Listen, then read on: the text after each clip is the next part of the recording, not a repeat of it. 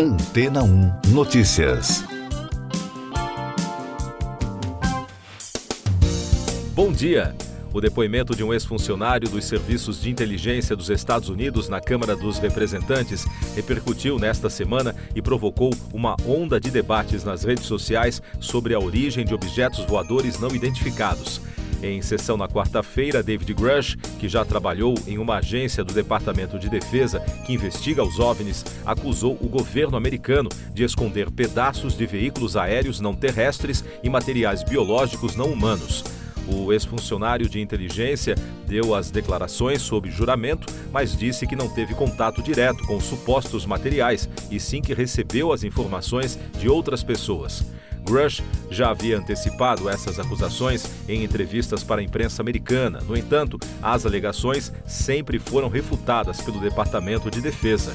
A audiência foi solicitada por uma comissão liderada pelos republicanos Tim Burchett e Ana Paulina Luna para apurar uma suposta falta de transparência do governo dos Estados Unidos sobre o tema. Também participaram Ryan Graves e David Fravor, ex-oficiais da Marinha que relataram ter visto objetos voadores não identificados. Mas o depoimento que mais chamou a atenção foi o de Grush, que também acusou o governo americano de realizar um programa que tentava fazer uma espécie de engenharia reversa para identificar a tecnologia por trás dos restos de OVNIs. Em junho passado, um grupo de trabalho da NASA comunicou que não existem elementos que indiquem avistamento de objetos voadores não identificados ligados a supostas atividades extraterrestres. Por outro lado, o Departamento de Defesa já reforçou que dos cerca de 800 casos relatados nos últimos 27 anos, apenas algumas dezenas seguem sem explicação que podem estar ligadas a operações militares secretas de outros países, destacou a agência de notícias ANSA em reportagem especial publicada nesta semana. Mais destaques internacionais no podcast Antena 1 Notícias. O presidente da Câmara dos Estados Unidos, Kevin McCarthy, afirmou na quinta-feira que a visita da primeira-ministra da Itália, Giorgia Meloni, ao país é muito importante. Meloni se reuniu com congressistas norte-americanos e reforçou a necessidade da relação entre Roma e Washington. O encontro teve duração de cerca de 45 minutos e foi em um ambiente muito positivo, de acordo com fontes italianas. A Organização Meteorológica Mundial das Nações Unidas e o Observatório Europeu Copérnicos confirmaram que julho será certamente o mês mais quente já registrado. Segundo o secretário-geral Peter Itaalas, os extremos climáticos sofridos por milhões de pessoas em julho nada mais são do que a dura realidade da mudança climática e uma prévia do que o futuro nos reserva. Militares do Níger anunciaram pela televisão a derrubada do governo do presidente Mohamed Bazoum. A declaração da guarda presidencial do país foi lida pelo coronel-major Amadou Abdamen, cercado de outros nove oficiais. O militar ainda afirmou que as instituições nacionais estão suspensas e que as fronteiras aéreas e terrestres foram fechadas. Este é o quarto golpe de Estado desde que o país conquistou a independência da França em 1960.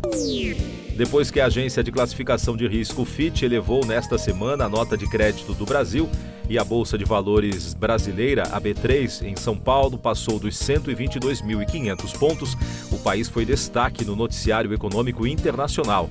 E na quinta-feira, mais uma notícia positiva. O Brasil criou 157.198 vagas com carteira assinada em junho, o que representa uma variação positiva de 0,36% em relação ao mês anterior. Os dados são do CAGED e foram divulgados pelo Ministério do Trabalho.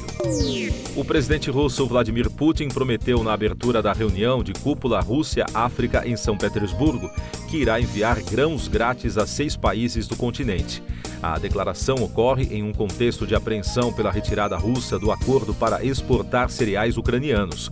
Parcialmente isolado no cenário internacional por conta da ofensiva militar na Ucrânia, o líder russo conta com o apoio da China e de países africanos. Eu sou João Carlos Santana e você está ouvindo o podcast Antena 1 Notícias, agora com os destaques das rádios pelo mundo, começando com informações da BBC de Londres, mais uma vez o clima. O presidente dos Estados Unidos, Joe Biden, anunciou medidas para tentar combater os efeitos do calor extremo, enquanto 46 milhões de americanos sofrem sob alertas de calor.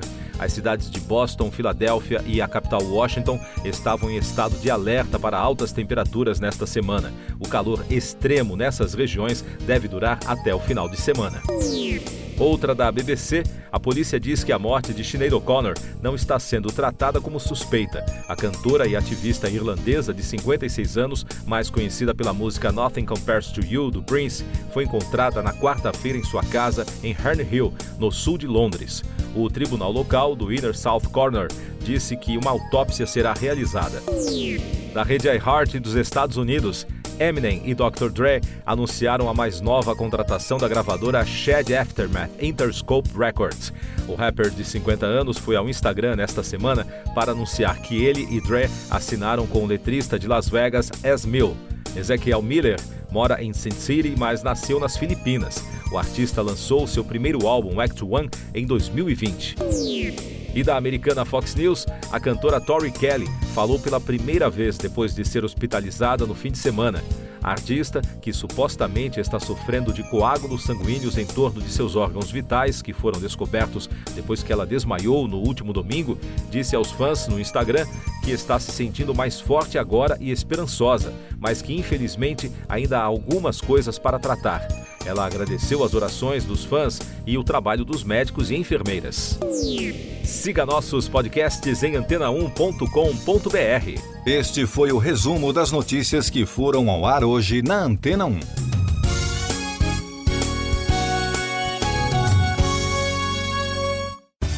Depois de tanto conteúdo legal, que tal se hidratar com água rocha branca? O consumo regular de água durante o dia traz benefícios para a saúde, como, por exemplo, manter a pele bonita e hidratada. Rocha Branca, da fonte direto para sua casa. Depois de tanto conteúdo legal, que tal se hidratar com água rocha branca? O consumo regular de água durante o dia traz benefícios para a saúde, como, por exemplo, manter a pele bonita e hidratada. Rocha Branca, da fonte direto para sua casa.